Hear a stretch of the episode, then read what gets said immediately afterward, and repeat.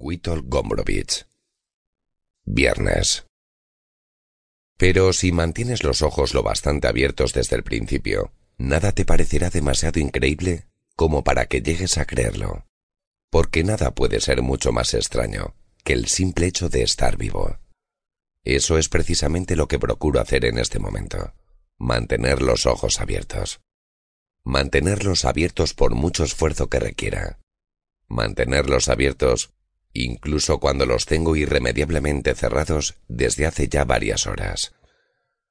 Si he aprendido algo en mis 37 años de vida, y especialmente en los últimos tres días, es que no hay suceso tan inverosímil o improbable como para que no tenga lugar en este mundo.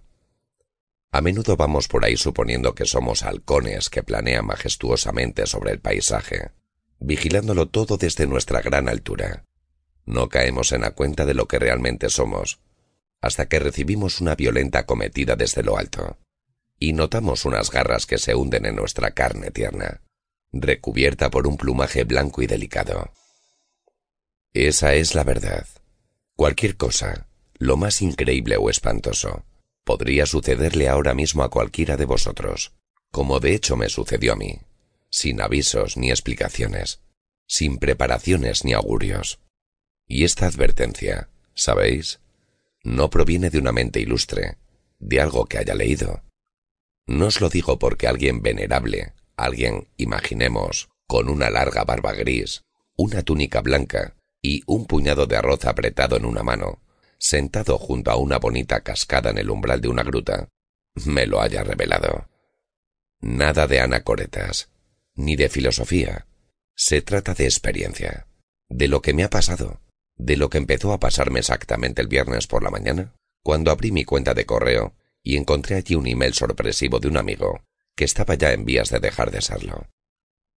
Te espero en la nave dentro de una hora. Ven tú solo. No intentes llamarme al móvil porque me temo que no contestaré. Es necesario que nos veamos cuanto antes. Ha ocurrido algo y tenemos que hablar. Es grave y es urgente. Te lo explicaré en cuanto llegues. Ese amigo se llamaba Ángel Bru. Lo más extraño de la situación era el hecho de que nos hubiéramos visto, hacía solo unas horas, la noche anterior precisamente, en el Fresno, un lugar a las afueras de las Zalbias, la población marítima en la que vivimos y en la que nos hemos criado juntos. Una pregunta que me hice de inmediato fue qué podría haber sucedido entre nuestra conversación nocturna y lo poco que había transcurrido de aquella mañana para que sintiera la necesidad urgente de verme otra vez. Miré el reloj en el ángulo inferior de la pantalla. Apenas eran las nueve cuarenta. ¿Qué podía haber pasado? ¿No había quedado ya todo bastante claro? Pensaba que lo habías dejado todo claro, anoche. Me gustan los gestos soñolientos y despreocupados de Marta. Me gustan sus modales burdos y hasta sus tics groseros.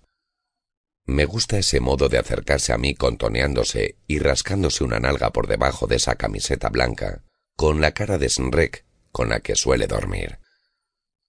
Acabo de explicarle el contenido del mensaje.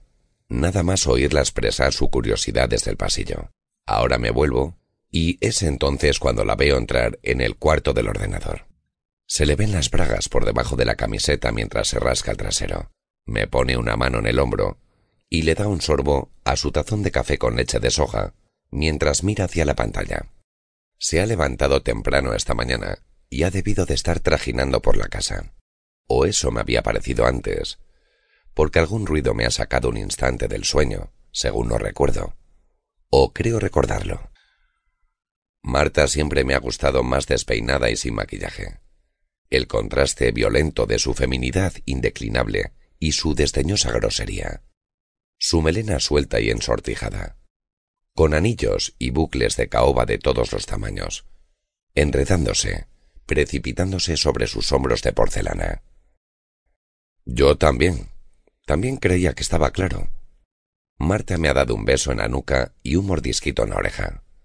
¿Qué piensas hacer? ¿Vas a ir? Yo cierro mi cuenta de correo y me meto en el buscador para ver noticias. Claro que voy a ir, respondo sin mirarla. Tengo que ir, a ver qué quieres que haga. Tendré que saber lo que busca este ahora. Tengo que vigilarlo, ¿no? Ella no dice nada.